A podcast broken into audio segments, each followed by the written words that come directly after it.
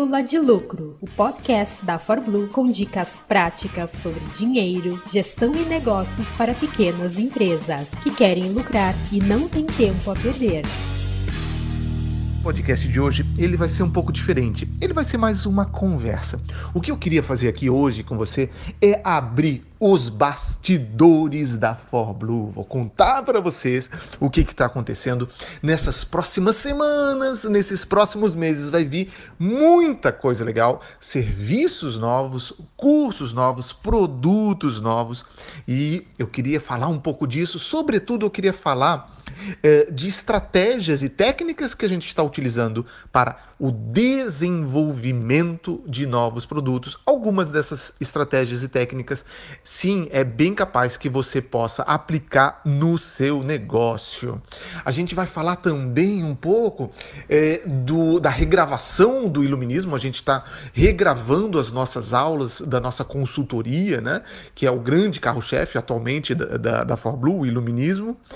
E, infelizmente, eu só não vou poder contar para você ainda de novos serviços que vão para além da gestão financeira. Sim, vai ter coisas muito legais para além da gestão financeira, finalmente atendendo a pedidos a insistentes, já bateram quase aqui na minha porta pedindo para ForBlue é, lançar cursos para além de gestão financeira, a gente finalmente vai lançar de forma bem estruturada, muita coisa legal. Mas isso eu não posso falar muito ainda a respeito, mas em breve você vai ficar sabendo.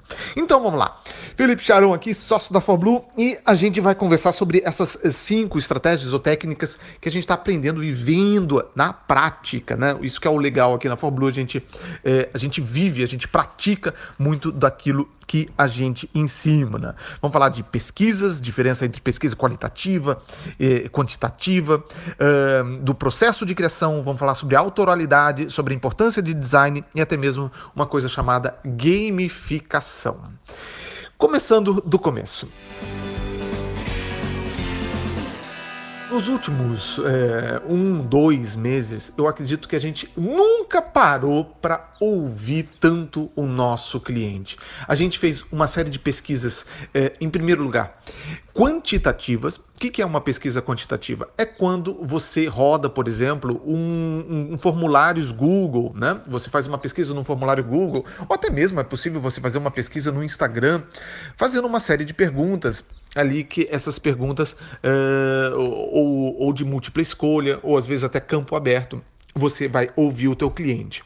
Mas a gente também fez uma coisa que eh, na história de toda a Fórmula a gente praticou muito pouco, mas a gente fez bastante nesses últimos dois meses, que foram as pesquisas qualitativas.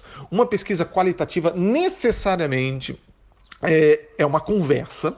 Né? A gente está usando a técnica do focus group, ou grupo foco, aonde a gente reúne pessoas, às vezes um grupo pequeno, mais ou menos de, de 5 a 15 pessoas, e a gente vai conversando com elas, fazendo uma, um, tendo um roteiro de perguntas estruturadas. Aqui vale uma dica. Se algum dia você quiser fazer um, um grupo foco, um focus group na tua empresa, é, você tem que tomar muito cuidado para que as tuas perguntas não induzam a, o teu cliente a responder aquilo que você quer. Então, uma coisa é eu perguntar assim: você gostaria de uma consultoria de marketing para a sua empresa? Isso, é uma, isso é, é uma forma de eu perguntar. A forma mais inteligente de você perguntar é: imagina que você tem 5 mil reais. Aqui, eu estou te dando 5 mil reais em dinheiro virtual para você. E eu estou te dando todas essas opções aqui: é uma consultoria de vendas, de produtividade, de gestão de pessoas e também de marketing estaria, estaria ali no meio. Como que você distribuiria esses 5 mil reais? Então, fica essa dica: conduza focus group, pesquisas qualitativas, aonde você conversa com as pessoas, onde você ouve. Eu sempre falo muito do Sam Walton. O Sam Walton era o, o criador do Walmart.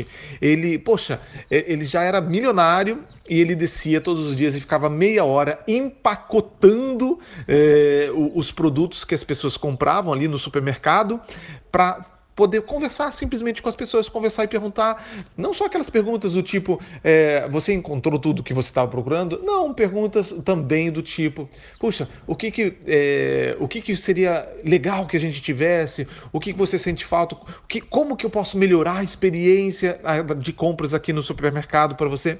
Então ele ficava todo dia meia hora ali conversando e colher é, essas informações do seu cliente, ouvir o teu cliente, é uma coisa que eu acredito que nós, pequenos empresários, a gente faz muito mal e a gente faz de forma muito pouco estruturada. Então, utilize mais mesmo essas técnicas de pesquisas quantitativas, como formulários, mas também pesquisas qualitativas.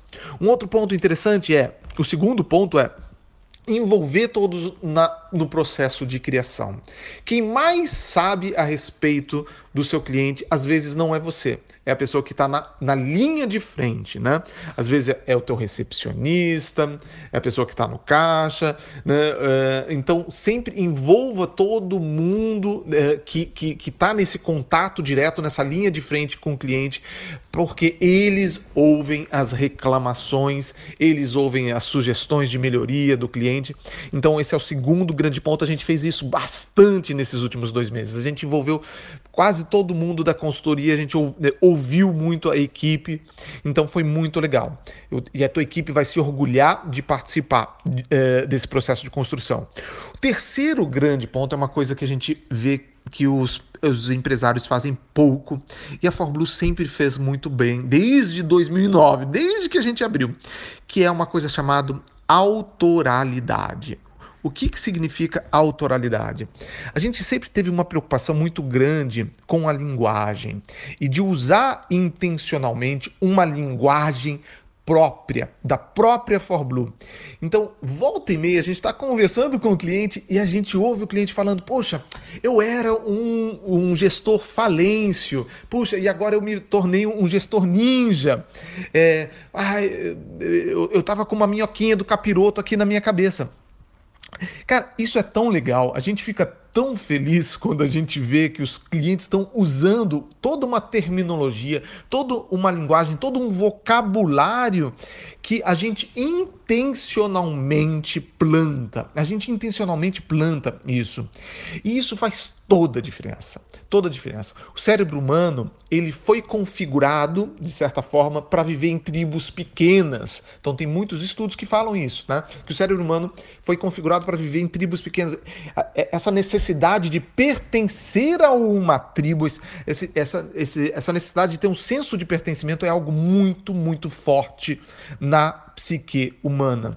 E uh, você deve intencionalmente criar essa terminologia, criar esse vocabulário que é próprio da sua empresa. Ah, Felipe, mas não vejo é, isso funcionar tanto no meu caso específico. Então, pelo menos, utilize para os seus colaboradores.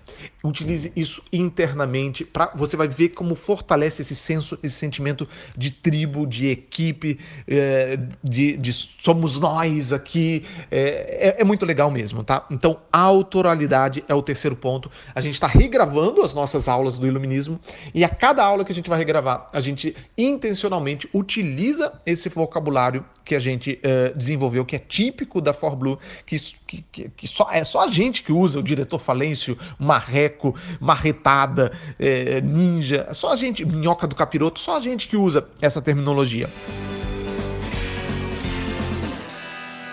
Quarto grande ponto: design. Então, é, a gente não é muito bom em design, porque afinal de contas nós somos é, consultores financeiros, né? Mas a gente tem uma preocupação em estar tá, continuamente melhorando a embalagem. Então, talvez você tenha ouvido algum podcast que eu, que, eu, que eu lancei agora há pouco tempo, falando sobre como tornar o seu preço irrelevante. E um, uma das maiores estratégias para isso é você melhorar a embalagem. Se você melhora a embalagem, e aí a embalagem no sentido amplo, tá? Às vezes é a decoração da tua loja loja, às vezes é a tua arquitetura, às vezes é o uniforme, o uniforme do seu colaborador. Quando você melhora a embalagem, a percepção de valor aumenta. Então, nessa regravação do iluminismo, a gente está fazendo com, com aquele fundo verde. Sabe aquele fundo verde chamado chroma key? O chroma key, ele é um fundo, ele é uma tela de fundo verde que permite você substituir, colocar qualquer imagem atrás. Então, o, o Renan, que está regravando a maior parte das aulas, ele vai estar tá dentro dos slides. A gente deu um, a gente deu um tapa melhor nos slides, teve uma preocupação de melhorar um pouco o design dos slides também. Então isso é uma coisa bacana, volta aquela dica do tipo melhore a embalagem do seu produto, tá? Isso agrega valor, teu cliente paga a mais só por causa de uma embalagem mais bonita, por incrível que pareça, tá? Todos nós fazemos isso. E quinto e último lugar, talvez isso seja uma das coisas mais difíceis de você aplicar, dependendo do teu ramo, eu entendo. É a gamificação. O que que significa esse termo, tá? Vem do inglês game, game significa jogo, é você trazer uma mecânica de jogo. E isso é muito legal. Isso funciona sobretudo se você se o teu cliente volta de novo e de novo para fazer novas. Eh, se, se ele está continuamente em contato com você, isso funciona mais. Talvez seria mais difícil, por exemplo, a gente aplicar numa vidraçaria, uma loja de, de gamificação. Mas é possível utilizar mais do que você imagina essa lógica de jogo, tá? Eu vou inclusive daqui a pouquinho dar um exemplo para um caso de um restaurante, como um restaurante poderia aplicar a lógica de jogo.